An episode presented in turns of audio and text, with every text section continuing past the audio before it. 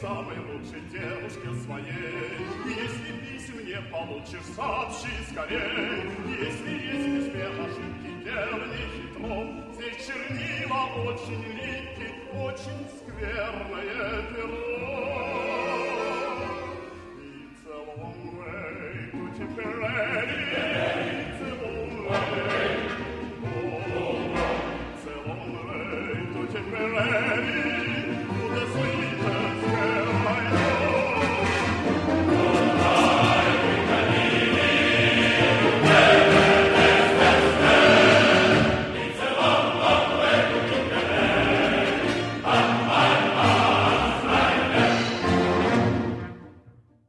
Bienvenidos, esto es Blistocast, no es Istocast, pero casi.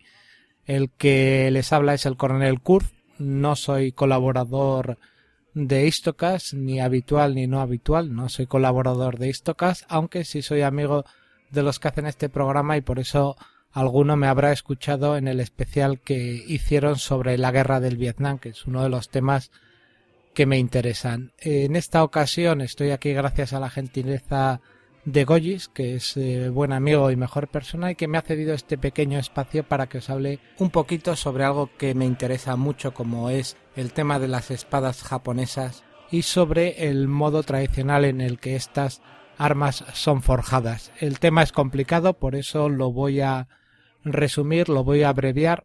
Desde luego, si al otro lado hay un super experto eh, quizás eche en falta cosas en este, digamos, resumen especial comentario que voy a hacer.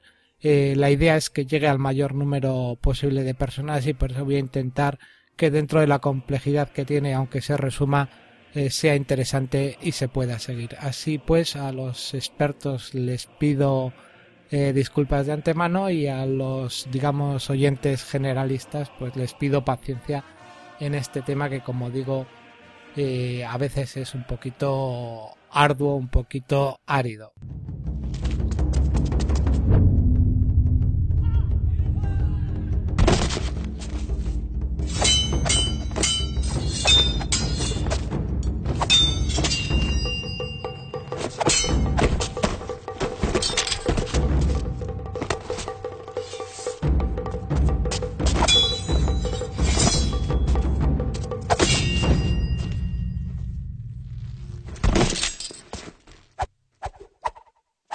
Vamos a empezar un poquito viendo cómo empezaron a ser las espadas, las primeras espadas japonesas, porque aunque el cine nos ha llegado a convencer de que la katana es el arma del samurái, y, efectivamente es así, se le considera el alma del samurái, realmente las espadas japonesas antes y después tienen recorrido y lo que realmente nosotros solemos llamar aquí en Occidente como katana eh, generalmente es un tipo de sable llamado Oda Nobunaga que es eh, además se bautizó así en honor a, un shogun de, del mismo nombre y que se popularizó pues porque era uno de los modelos más esbeltos y más eficaces. Es prácticamente la culminación de estas espadas una culminación que llega pues prácticamente en el siglo 16. No obstante, eh, las espadas en general no fueron evidentemente las primeras armas de los habitantes del archipiélago japonés. No vamos a empezar con la edad de piedra, con la edad de bronce y tal. Nos vamos a centrar muy brevemente en las primeras espadas que se usaron en ese archipiélago, que además se llamaban destripadoras de caballo y que eran unas espadas muy distintas a las que conocemos ahora. Eran espadas que se habían hecho un poco copiando o siguiendo, si lo preferís, los diseños tanto de los vecinos chinos como de los coreanos y por tanto eran espadas rectas, espadas de doble filo, espadas además que iban en unas vainas eh, de bronce repujado y espadas que aunque podían ir de los 60 a los 120 centímetros generalmente andaban por, por, una, por un tamaño aproximado de unos 80 90. Estas espadas, que como digo eh, eran tanto de origen chino como coreano, eh, en realidad en Japón se venían a conocer con dos nombres distintos. Uno era espadas de cabeza de mazo y otro era espadas coreanas. Evidentemente, espadas coreanas eh, imitadas o inspiradas en las coreanas y las de cabeza de mazo inspiradas en las chinas. Se les llamaba además, y eran de las más populares, eh, de cabeza de mazo porque en la empuñadura, que no tenía guardia, en la parte, digamos, final, lo que podría ser el pomo, pues ahí tenían eso, un mazo, tenían una forma generalmente circular que venía adornada con algún tipo de ornamento, generalmente cabezas de, de algún animal, incluso animales completos, ¿no? El dragón era recurrente, pero también había caballos, lobos y demás. Esta, evidentemente, al ser una espada recta, era una espada que no era muy útil cuando se utilizaba eh, montado a caballo. Ya sabéis, eh, cualquiera que sepa un poquito de armas sabe que para usar la espada desde una posición, eh, como digo, de ir montado a caballo, pues se necesita que la hoja tenga cierta curvatura porque si no lo tiene es muy fácil que al golpear, sobre todo en movimiento, pues la espada tropiece, incluso se quede amarrada pues en personas, objetos y que el jinete pierda la espada. Eh, la curvatura se hace un poquito para eh, compensar esta debilidad del diseño recto y fruto de, esa opción por curvar las hojas se dio paso a las espadas que hoy conocemos espadas que en un principio no son del tipo de la katana, sino que se denomina tachi. La diferencia básica entre el tachi y la katana, evidentemente hay más de una diferencia, eh, vendría un poco en cómo se coloca, aparte del tamaño, evidentemente que los tachis, aunque eso es todo muy variable, solían ser un poquito mayores, el tachi se lleva con el con la parte del filo porque ya estas espadas tanto el tachi como la katana son espadas que tienen filo solo en uno de sus lados, pues como digo, en el caso del tachi el filo se llevaba para abajo, mm, como son espadas curvas para que os hagáis una idea eh, visual ahora en la cabeza, eh, con forma convexa, y la espada ahí en ese caso iba sujeta al cinturón o también le podéis llamar obi que es el término japonés mediante unos apliques. No iba dentro del cinturón como como si iba la katana que ya no iba hacia abajo sino hacia arriba y eso permitía entre otras cosas ejecutar un golpe continuo según se desenfundaba. Eso seguro que lo habéis visto si habéis visto películas de samuráis en alguna que otra película. Estas primeras espadas, como digo, estos eh, tachis al principio se les asoció mucho con los eh, guerreros emisi, que era un grupo bárbaro que habitaba la región noreste de la isla de Honshu, la isla principal del archipiélago, pero su uso, aunque sí que es cierto que empezó eh, en estos guerreros emisi, se popularizó hasta llegar a la clase samurai. Eh, como digo, el tachi se colgaba del cinturón, la katana eh, se metía dentro del cinturón y, como digo, los filos iban, en el caso del tachi, en la parte de abajo, en el caso de la katana, en la parte de arriba. Visto un poquito esto, que sería la diferencia más importante, vamos a hablar de las otras dos eh, armas que solían usar los samuráis siempre, como digo, en la época, digamos, más clásica. No hay otras épocas y se usan armas de distinto tipo y colocadas de distinta forma, pero yo me voy a centrar, ya lo he dicho al principio, un poco en lo que más conoce la gente y también para quitar de ahí parte del mito. Como digo, aparte de la katana, los samuráis solían utilizar dos armas más, el wakizashi y, y el tanto. El wakizashi que venía a ser un poquito como la katana pero más pequeña. De hecho, a la combinación del wakizashi y de la katana se le daba un nombre específico que es el daisho, que viene a traducirse por la larga y la corta porque se solían llevar las dos juntas en el cinturón.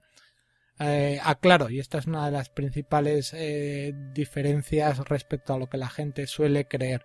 La katana y el wakizashi se solían llevar en el cinturón las dos juntas, sobre todo cuando se iba vestido, vamos a decirlo así, de civil. Si el samurái iba al combate e iba eh, con la armadura, generalmente ya solo llevaba una espada, no llevaba el wakizashi, solía llevar o bien una katana o un tachi, como digo, colgado o metido dentro del cinturón y acompañando a este para la lucha cuerpo a cuerpo y para otras prácticas, por ejemplo, eh, rematar a un caballo que quedase herido, se solía llevar el cuchillo o lo que los japoneses llaman tanto, que en este caso es un arma de aproximadamente, pues eso, unos 15 centímetros. ¿Por qué era interesante llevar el wakizashi que es más corto que la katana? Eh, de hecho, puede ser en torno a unos entre 30 y 60 centímetros, porque como ya digo, eso varía. De hecho, varían muchas cosas. El tanto, por ejemplo, se empezó llevando en la izquierda, luego se llevó en la derecha, luego se volvió a llevar eh, en el otro lado, o sea que iba variando. Pero el wakizashi, que como digo va entre 30 y 60 centímetros, ofrecía una ventaja táctica importante por el menor tamaño de su hoja, sobre todo cuando se luchaba en interior, ¿no? Por eso, generalmente, cuando los samuráis estaban bajo techo, mm, iban siempre acompañados no de la katana, que la solían dejar en una peana, ya fuese horizontal o vertical. Y eso, si alguno ha visto películas de samurái, seguro que lo ha visto más de una vez. Llegan, dejan la katana y un sirviente o la mujer la coloca en esa peana, pero ellos suelen eh, seguir eh, siempre acompañados del wakizashi que o bien dejan junto a ellos cuando están arrodillados o, sentados e incluso cerca de la cama, siempre preparados por si reciben un ataque. Otra cosa que me, me gustaría aclarar, porque hay mucha gente que se equivoca, eh, hay gente que piensa, no sé por qué, y además es muy erróneo, que el wakizashi se utilizaba para el ritual del seppuku. No digo arakiri porque es la palabra que usamos en Occidente, pero que en Japón se ve bastante mal el empleo de esta palabra y como bastante incorrecta, de modo que si alguno de vosotros usa habitualmente harakiri debería empezar a usar seppuku. ¿Diferencias entre ambas palabras? Pues básicamente, y por no entrar en mucho detalle, que el harakiri eh, se considera un vulgarismo. De hecho, aunque tanto harakiri como seppuku tienen los mismos kanji, eh, se leen justo al revés. De hecho, seppuku se lee con lo que se llama lectura on, que tiene origen chino y de hecho es la forma que se utiliza para recoger por escritos estos actos ceremoniales de suicidio, que quizás deberían tener un programa aparte porque para explicar exactamente cuál es el ritual, eh, si se puede hacer correctamente, pues con el uso de un tatami especial, de un kimono blanco, de la escritura de un poema con sangre, etcétera, pues también eso daría quizás para, para un programa, aunque sea pequeño aparte, porque es un ritual muy concreto, hay que lavar el sable con agua, hay que tener un asistente, hay que hacer unos movimientos concretos para preparar las vísceras, hay que clavar el cuchillo con un ángulo determinado y un desplazamiento preciso, pero bueno, si esto os parece interesante y me lo decís, algún día os cuento en un blistocast eh, si ha lugar todo lo que es este ceremonial tal como se tiene que hacer. Bueno, como digo, hay gente que cree que el wakizashi se utilizaba para el seppuku, se podía utilizar tanto esta como la katana si no había más remedio, ¿no? Si tenías que hacer el, el seppuku rápidamente, pues eh, recurrías a lo que tenías a mano. De hecho, cuando se utilizan armas distintas al tanto, que el tanto se puede coger por el mango, si tienes que usar, eh, como digo, por necesidades el wakizashi o la katana, lo que haces es eh, utilizas un trapo para agarrar la hoja y dejar siempre desde la punta hasta donde comience ese trapo o esa tela que usas para agarrar unos 15 centímetros, que viene a ser lo que se utiliza en el ritual para desventrarte. Eh, como digo, la ventaja del wakizashi estaba en el tamaño de la hoja que lo hacía ideal para combatir en interior. ¿no? Eh, las construcciones japonesas solían ser de, de, baja, de baja altura, entonces depende cómo usases la katana en el interior, pues podía tropezar con una columna o con una viga. Por eso eh, en interior se usaba el wakizashi. Y de hecho, si había un enfrentamiento eh, katana o wakizashi en interior, el que tenía el wakizashi eh, tenía sin duda muchísima ventaja. El tema del tanto. El tanto se llevaba, aparte de que se podía tener a mano, como digo, para estos rituales o, para otros, como amputarse un dedo de forma ritual para hacer un acto de desagravio a un amigo o a un señor. En ese caso lo que se amputaba era el meñique, porque es uno de los pocos dedos que si no lo tienes no te impide el correcto manejo de la katana. Manejo que por cierto, y esto alguno quizá ya lo sabe, alguno no, eh, es siempre con la derecha. No verás ningún zurdo porque a los japoneses que son para algunas cosas muy cuadriculadas no les importa si eres eh, diestro o zurdo. Enseñan siempre desde que se empieza a, tener cursillos de, formación de esgrima con la derecha, con la derecha aprendes y la derecha es la que tienes que usar. Evidentemente Luego se utilizan las dos manos, siempre si os fijáis, aunque hay golpes con una mano, sobre todo al desenvainar se usan las dos manos, pero siempre tiene preponderancia la derecha. De hecho, otra de las diferencias que no he comentado entre el tachi y la espada es que para desenvainar el tachi hacía falta las dos manos y para desenvainar, la katana basta con uno.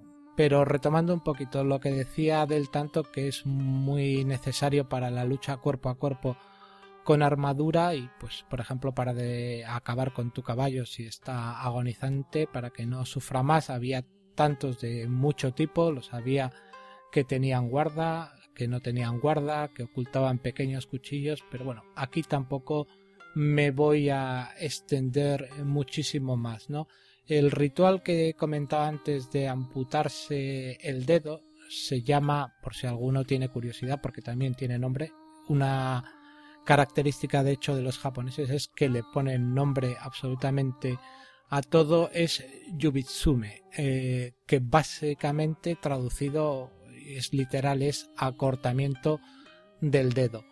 Como digo, esto se solía usar para, digamos, desagraviar, aunque sus orígenes son un poquito eh, al principio innobles, ¿no? Porque era sobre todo una práctica de no los yakuza, que es, podríamos decir que es el crimen organizado, la mafia, mafia japonesa, sino los orígenes un poquito de los yakuza que los encontramos en los bakuto, que eran pues esos jugadores itinerantes que iban de pueblo en pueblo y pues intentaban sacar el, dinero no solo a los aldeanos sino también a los señores y a los samuráis tanto si eran menores como mayores. En ocasiones estos eh, estos jugadores profesionales estos eh, bakuto eh, aceptaban como, como pago o como falta de pago la amputación de, del meñique. Y eso posteriormente se popularizó en parte y se,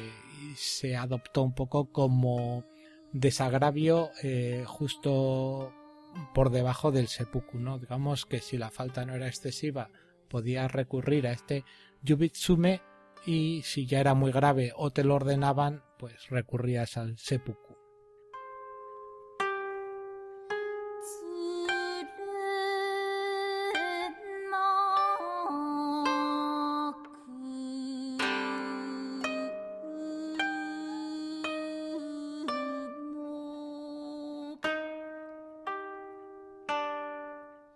Bueno, visto esto, eh, vamos a hablar un poquito de las partes fundamentales de, de la katana, separando un poquito lo que es la empuñadura y lo que es la parte de la hoja, aunque tampoco me voy a extender. Os voy a dar los básicos básicos, porque como he dicho antes, los japoneses son muy dados a ponerle nombre a todo y bueno, en una katana yo no he hecho el cálculo, pero debe haber en torno a unos 25, 30 nombres distintos. De hecho, en la empuñadura, aunque seamos muy esquemáticos, pues ya nos vamos prácticamente a 6, 7, ¿no?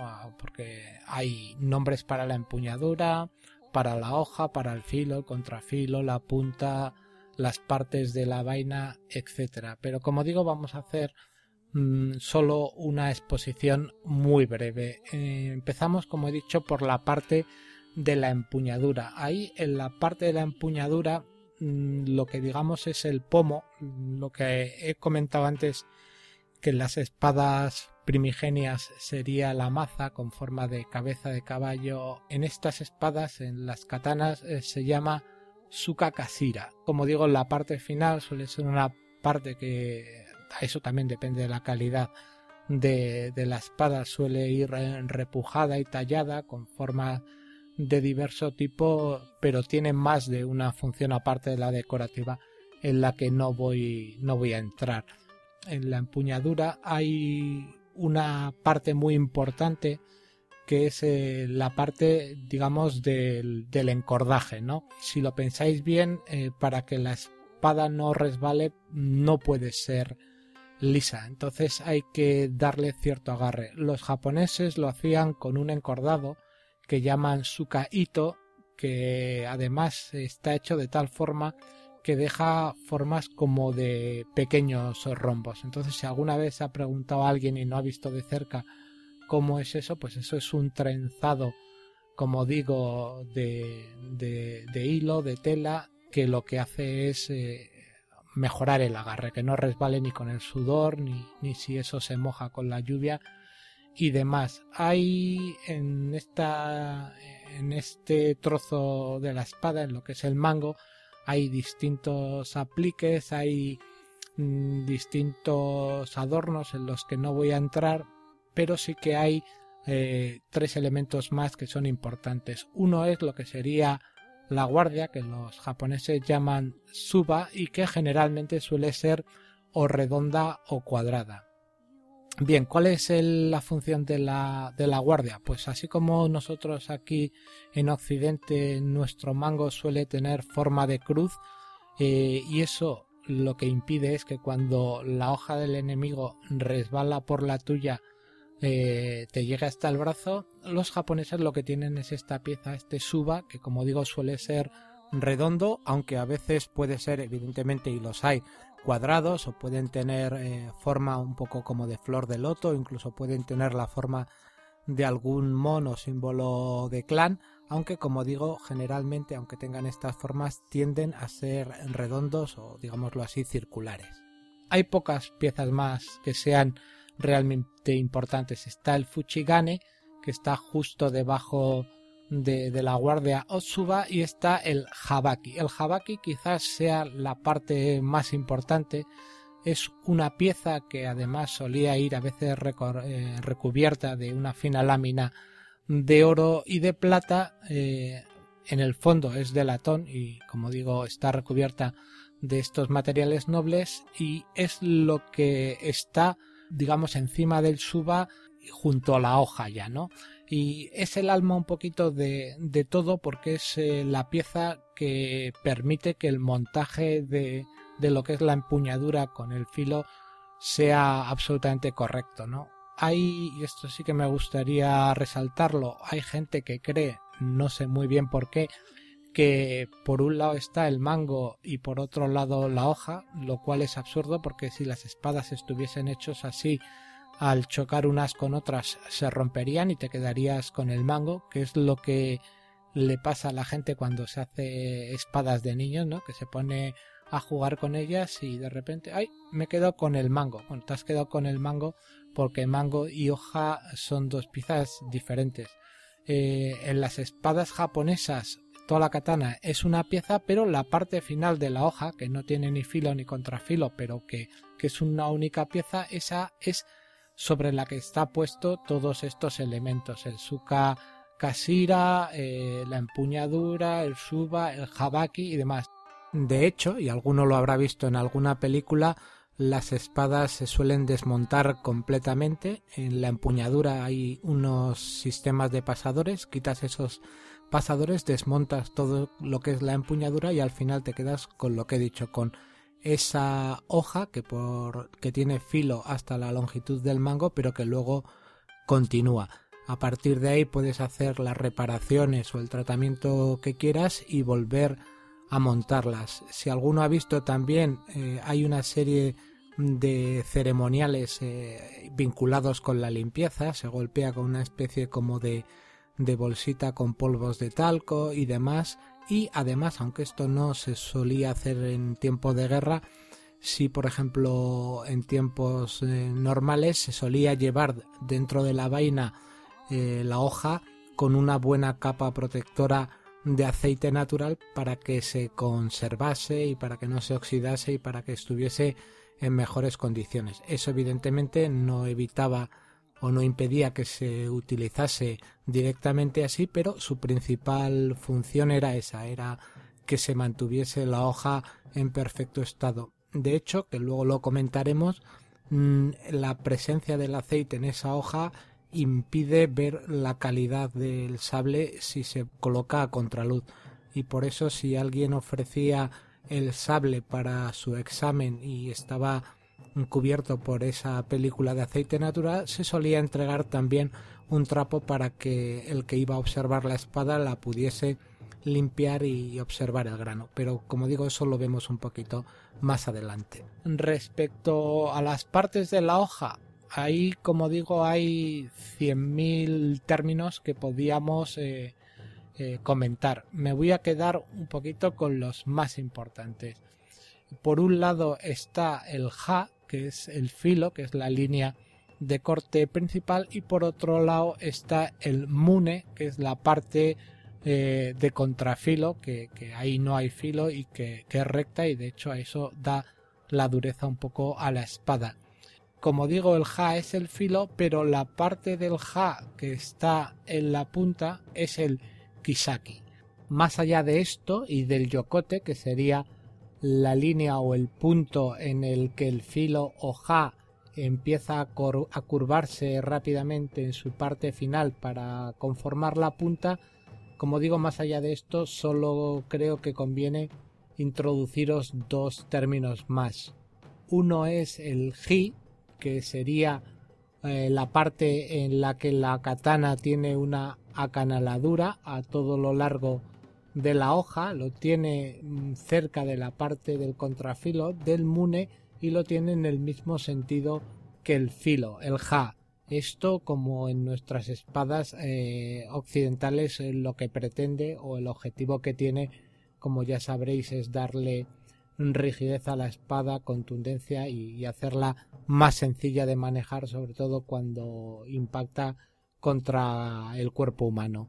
El otro término que, tenéis que recordar y que es importante que conozcáis es lo que se llama el jamón. El jamón es una línea eh, que aparece en la hoja y que marca un poquito eh, la línea de templado. Ese, ese jamón puede tener distintas formas, lo hay que tiene como picos de sierra, pero el más popular es el que tiene forma de onda, que se llama notare, y de hecho hay que actualmente se simula en, la fabricación de espadas baratas, pero si es tradicional y está bien hecho, es eh, en la observación de ese notare donde ves un poco la calidad tanto del fundido de la espada como del proceso de pulido como veremos en, un rato. Bueno, pues yo creo que eso sería un poquito todo respecto a lo que son eh, las espadas y las partes que tiene la katana y ahora pasamos, si os parece, al proceso de fundición.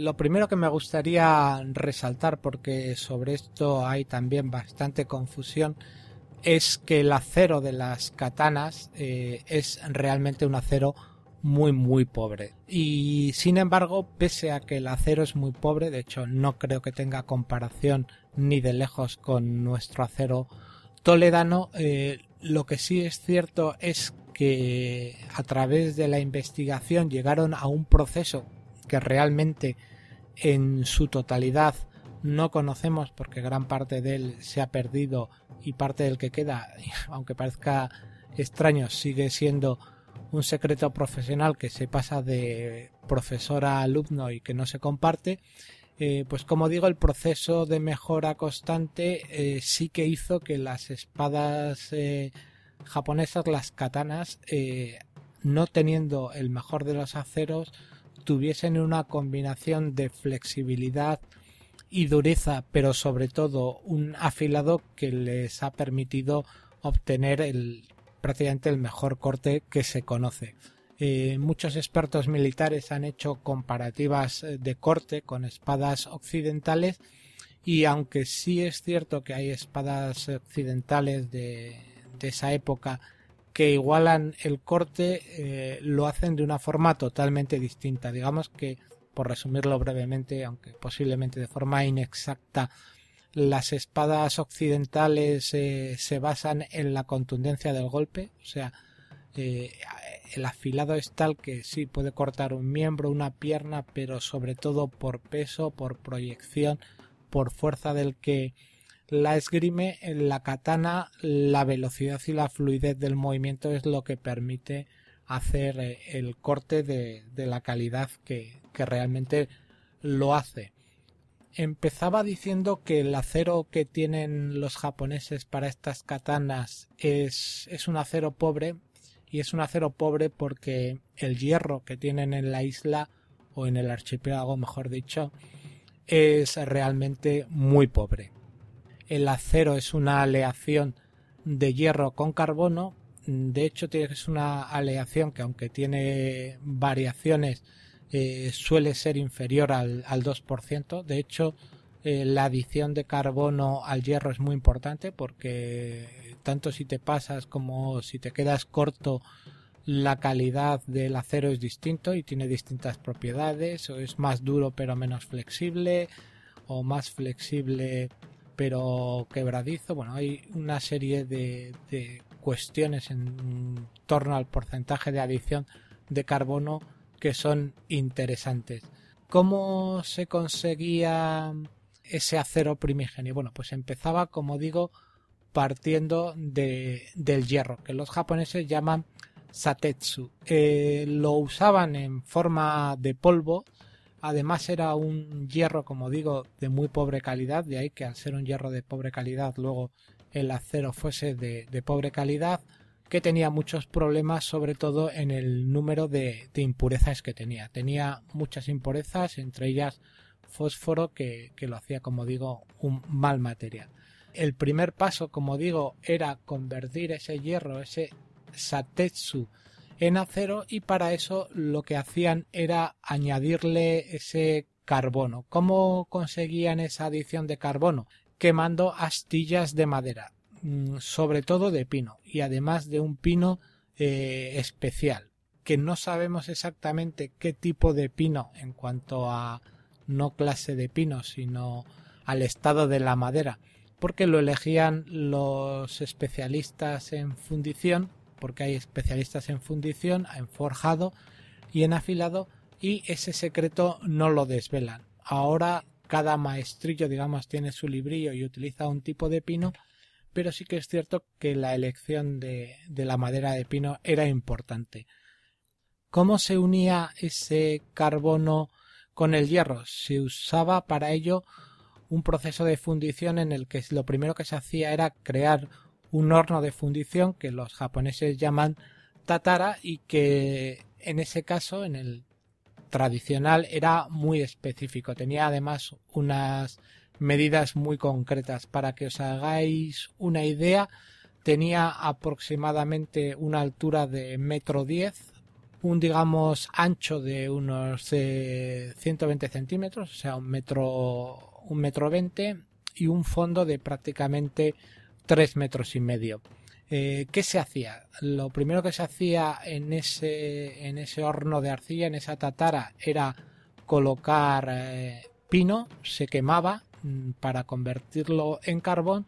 Sobre ese carbón se echaba el mineral de hierro eh, en polvo, el satetsu, y sobre este se echaba otra vez madera de pino y todo esto se quemaba. El proceso digamos, eh, empleaba aproximadamente a cinco o seis personas eh, que tenían diversas misiones. Eh, dos de esas personas se colocaban al lado de la tátara, accionaban los fuelles para avivar la combustión. además lo hacían con el pie y un sistema de, de poleas. Además debían hacerlo a ritmo, motivo por el cual había diversas canciones tradicionales que ambos seguían como si fuese una especie de canto y de danza para ir acompasados y del que os voy a poner ahora un pequeño ejemplo para que os hagáis una idea.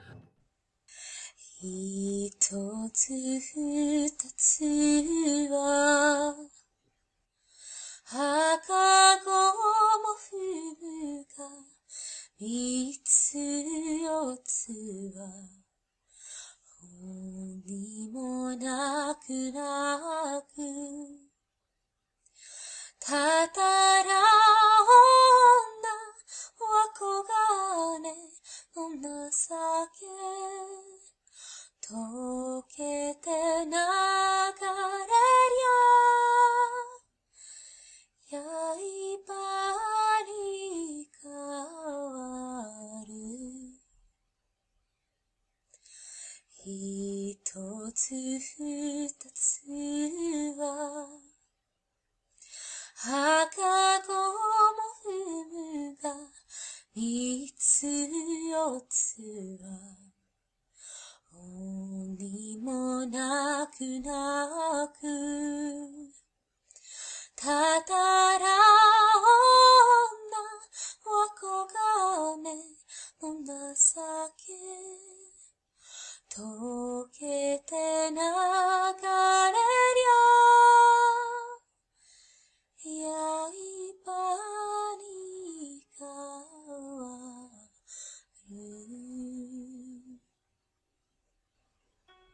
La virtud de que el proceso saliese bien o mal al final dependía del maestro que controlaba la tatara, ya que todo, todo lo que se hacía era, eh, digamos, por conocimiento, por experiencia, ¿no?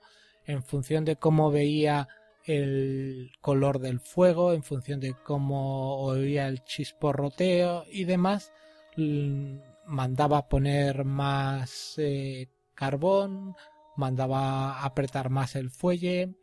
Había también alguna serie de, de ayudas, había unas perforaciones en la parte baja de la tatara y demás, pero al final eh, lo más importante eran las instrucciones que daba, digamos, el, el controlador de, de, este proceso de fundición. De hecho, eh, mantener la temperatura es muy importante. Eso, cualquiera que haya trabajado o sepa algo de fundición lo conocerá y hacerlo de esta forma artesanal y no perder la temperatura era importante. Hay que darse cuenta que aquí y en este proceso, si se partía de aproximadamente unas 10 toneladas de satetsu, de, de mineral de hierro, y se añadían hasta 12 toneladas de carbón vegetal en un proceso que duraba, como digo, varios días, eh, yo creo que aproximadamente unos cinco días y, de hecho eh, podía ser un poquito más o un poquito menos en función de, cómo fuese la combustión, pero aproximadamente eso. Pues como digo, al final de esos cinco días eh, se conseguía como mucho, mucho dos toneladas y media de, de acero, ¿no? Parte dice, ¿dónde está toda esa pérdida? Bueno, toda esa pérdida está en impurezas que, que se van al fondo y que, que no se integran en ese nuevo material que es el acero. Cuando llegaba al final se rompía ese horno de arcilla que solo tenía un uso y se sacaba una gran plancha no exactamente recta sino un tanto informe de ese material de ese nuevo acero que se además se sacaba utilizando para moverlo unos troncos que se ponían debajo de árbol mojados porque el material todavía estaba caliente. Ese gran bloque irregular se rompía en trozos más pequeños. De todo ese material fraccionado se elegía el mejor. Eh, generalmente lo elegía el propio artesano que iba a hacer el forjado y a partir de ahí se iniciaba el segundo proceso que como digo es el de forjado que ahora veremos. Eh, sí quiero terminar esta parte, digamos, de la fundición diciendo que aunque ahora se funden espadas en, en Japón en muchos sitios y todas son muy, artes, eh, muy poco artesanales, eh, sigue habiendo una conservación un poquito de las tradiciones y mm, una vez al año, siempre además en invierno, pues es una cosa tradicional y además rezándole a unos dioses que, que siguen siendo secretos, eh, se hace un colado de material de acero casi casi con las mismas eh, formas que se hacía en el pasado y ese material que se funde se entrega a los eh, maestros armeros que todavía siguen haciendo lo que es el forjado y el afilado tradicional de las espadas. Y esas espadas siguen siendo muy caras. La tatara que se llama Nitojo Tatara, eh, donde se hace este, este colado anual. Está en la prefectura de Shimane y como digo está a cargo de, de, un, de un especialista que, que durante el resto del año trabaja en una fundición normal, pero que aquí hace un poquito todo a la vieja usanza, controlando eh, el color de las llamas y demás. Eh, es un proceso, si alguno lo puede ver en algún documental muy emocionante porque cuando realmente saben si ha sido un éxito o no es cuando cuando rompen la tatara y, ahí es un momento de verdadero nervio porque todo ese trabajo de cinco días ha podido ir al traste si en un momento determinado no se ha tenido la temperatura correcta.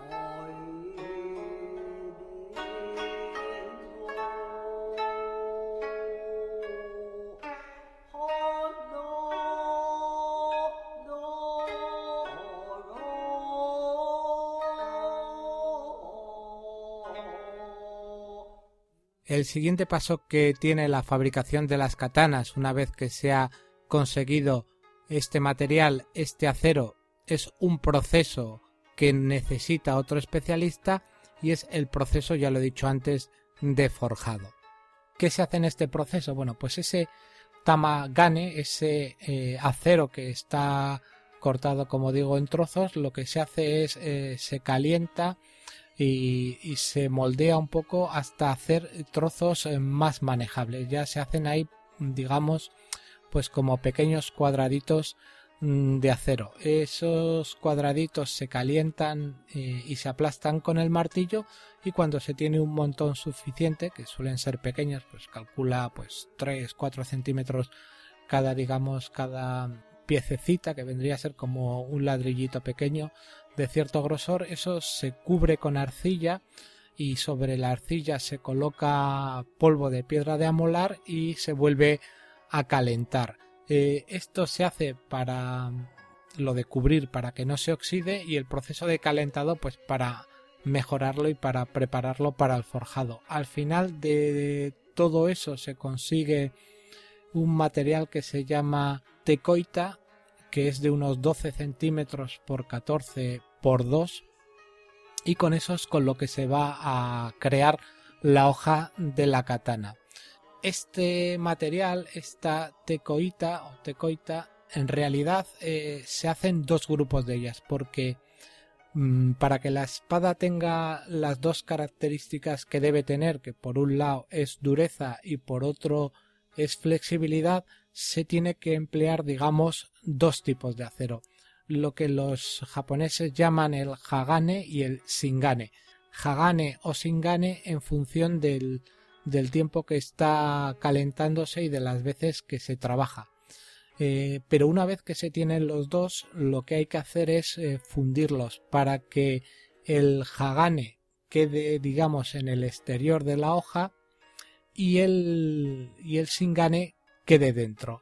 Es importante decir que para conseguir esos bloques que he dicho antes, eh, lo que se hace es el material se, se extiende, se pliega, se junta, se extiende, se pliega, se junta en un proceso muy largo que lo que permite es que sea muy resistente y que gane dureza. Por eso en las espadas cuanto más pliegues tiene el material eh, mejor son. Y de hecho un especialista puede mirar a contraluz el filo y puede llegar a ver estos pliegues y saber si se trata de una espada que se ha fundido directamente en un molde o si es una espada que se ha forjado de forma manual.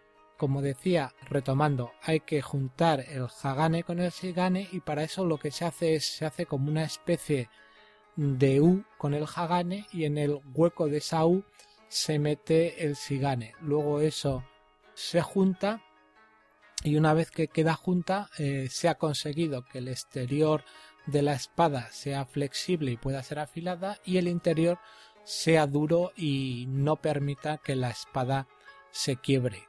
Pese a ello, y esto es algo que la gente debe saber, las katanas se mellan y se rompen. Y de hecho, muchas veces eh, la función del wakizashi también era servir de arma de repuesto. Y si alguno recuerda películas como Los Siete Samuráis, verá que cuando estos siete samuráis se preparan para el combate dejan un montón de espadas cerca de la zona porque como saben que van a tener que combatir con varios oponentes durante bastante tiempo, más de una se les va a romper o se les va a mellar y por eso tienen esas espadas digamos de repuesto para ir cogiéndolas.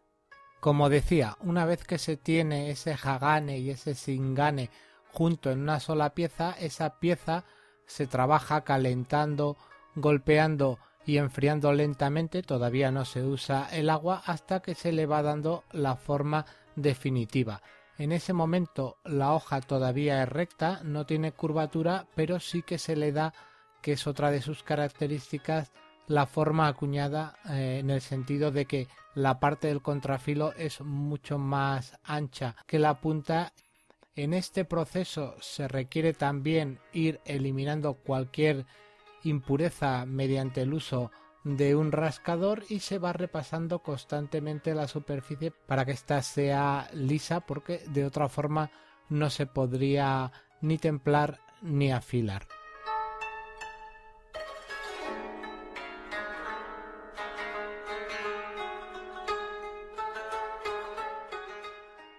Con la forma de la espada ya básicamente conseguida, el siguiente paso es el paso del templado que los japoneses llaman yaki ire, que es además un proceso muy delicado y que es lo que va a determinar que la espada a través de un contraste de temperatura de calentarla hasta que está el rojo vivo para luego enfriarla, como digo, es lo que va a conseguir que la espada endurezca y donde se va a conseguir, como he dicho, esa primera curvatura que además no será la definitiva. Las temperaturas que tiene que alcanzar el material eh, para que el templado sea correcto son muy exactas. Mm, tiene una horquilla muy pequeña, puede variar entre los 750 y los 800 grados, pero si es menor o mayor durante un tiempo prolongado, en la espada aparecen grietas, en la hoja aparecen grietas, que es lo que llaman los japoneses el hagire. El proceso tenía también una parte muy importante en lo que se llamaba el yakibatsuchi, que era eh, la colocación de arcilla sobre la hoja. ¿Para qué se colocaba arcilla sobre la hoja? Se colocaba para que el material en esa zona adquiriese unas propiedades en el templado distintas al resto. ¿Por qué? Porque en el resto se necesitaba dureza y en la punta se necesitaba que fuese básicamente flexible y que se pudiese afilar porque no tenía esa misma dureza. Por cierto, que no lo he dicho, aunque lo he dado por entender, eh, la forma de enfriar rápida era sacar la espada de esas altas temperaturas e introducirla inmediatamente en agua. Cuando esa arcilla se colocaba, se podía colocar haciendo distintas formas, dado que cuando posteriormente se puliese iba a quedar visible. Antes ya he hablado del notare, de esa eh, especie de ondas que era una de las más típicas, pero hay muchas otras. Hay una también muy famosa que es el Shambonsuji y hay otra que es el Gunome. Una vez que la espada está templada y como digo se ha curvado, se pasa al pulido y al afilado. Ese pulido y ese afilado que se hace totalmente a mano y que además es un proceso delicado, se hace utilizando distintas piedras de desbaste, además piedras que en la actualidad son carísimas y a base de frotar y frotar y frotar, pues se va afilando la espada. Las piedras de desbaste son, como digo, cada vez más finas y en el último proceso, último, último, de hecho, un proceso peligroso que genera cortes incluso de vez en cuando a los expertos, se hace directamente solo con el pulgar. Se colocan unas piedrecitas diminutas, pues, pues prácticamente como lenteja en el filo. Sobre estas piedrecitas se coloca el dedo y se empieza a frotar y frotar. Como digo, mientras se va frotando sobre todo con las primeras piedras, a la espada se le da un poquito más curva de la que ha obtenido en el templado. Al final del proceso este de desbaste se consigue un corte realmente impresionante.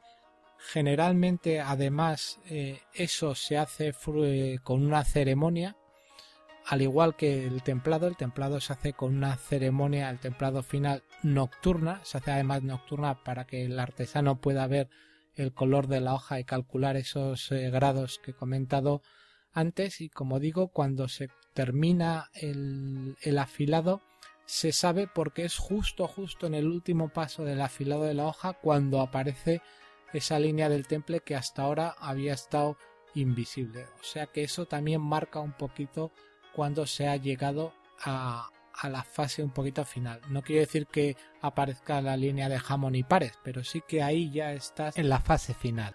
Después de eso prácticamente queda muy poco, queda ornamentar la hoja, que hay veces que se ornamenta más allá de la firma que se pone dentro de la parte de la hoja que no se ve porque luego es cubierta por la empañadura, sí que en la base de la espada se suelen colocar algunos motivos decorativos generalmente dragones, también algún símbolo de clan, en ocasiones flores de loto, hojas de cerezo, bueno, mm, un sinfín de motivos. Este proceso se llamaba Tosin Tiokoku y generalmente lo hacía un artesano al que se le llamaba Meikirishi. Una vez que estaba hecho eso, solo hacía falta eh, colocar la empuñadura y una vez que se había colocado la empuñadura, que era otro proceso que era interesante y que a veces requería un nuevo artesano, eh, lo único que quedaba, si así se solicitaba, era realizar una prueba de corte. Eso es algo que a veces forma parte de la realidad, a veces parte de la leyenda. En algunos libros hay cosas que se dan por ciertas, pero que no son no son exactas, pero sí que los historiadores están un poco de acuerdo en que si la espada era de mucha calidad, eh, la había pedido un gran señor y exigía una prueba de corte, eh, si había en esos momentos un reo que no había sido condenado a muerte, sino a una pena menor, que podía ser la amputación de un brazo o una pierna, se hacía una prueba con estas espadas. También es cierto que en algunas ocasiones, si había gente que era ajusticiada, lo que se hacía era utilizar sus cadáveres para una prueba de corte más completa. En ese caso lo que se hacía es se colocaba el cuerpo del muerto, generalmente muerto. Hay gente que en los libros lo pone que era con gente viva, pero yo hasta donde he investigado parece que se hacía con los cuerpos de los ajusticiados se les colocaba sobre digamos una especie de parterre mortículo de tierra con los pies y las manos un poco abiertas y atadas a, unos palos y entonces se hacía un corte para intentar con un solo golpe partir el cuerpo por la mitad demostrando que la espada era era buena. De hecho había ciertos acuerdos porque claro en este proceso la espada que es fruto de meses de trabajo del maestro y varios aprendices se podía romper y entonces lo que se pedía a veces era una compensación es decir bueno acepto yo como artesano que se haga la prueba, pero si la espada se estropea no la pagas completa, pero pagas parte. O si la prueba es satisfactoria, el precio en vez de ser este es este otro, porque la espada se demostrará mejor todavía de lo que yo puedo acreditar si solo te la entrego y, la, y la observas, dado que hay una prueba digamos fehaciente de, de que está bien realizada más allá de que se vea bien. Bueno, pues con esto hemos llegado al final de este Blistocast, así que solo me falta seguir un poquito la tradición que tienen en Istocast, que además es una buena tradición, y daros tres títulos al menos de bibliografía por si alguno quiere profundizar. Ya adelanto que por desgracia estos títulos están en inglés. No es sencillo encontrar textos en castellano. El primero que voy a recomendar es The Art of the Japanese Sword de Yushindo Yushihara y Leon Kapp. El segundo es de un experto occidental en todo lo que son temas eh, de samuráis, espadas y demás, que es Stephen Trumbull, una auténtica eminencia. No se puede entender el conocimiento que tenemos del mundo japonés en Occidente si no es por este hombre, así de claro lo digo. Y el título eh, suyo que voy a recomendar es Katana de Samurai Sword 950-1877. El tercero vuelve a ser un libro eh, coescrito por Yoshindo Yushihara, que en este caso eh, comparte pluma con Setsuo Takaiwa. El título es The Art of the Japanese Sword Polishing, este dedicado prácticamente en exclusiva al proceso de pulido que aquí he pasado un poquito por encima. Pues como digo, esto es todo, así que solo me queda agradecer a Gojis que me haya dejado este espacio. Espero que os haya gustado y si no es así o os ha aburrido, pues me lo podéis decir por las redes. Un saludo y hasta más ver. O como suelen decir aquí, sempre fidelis.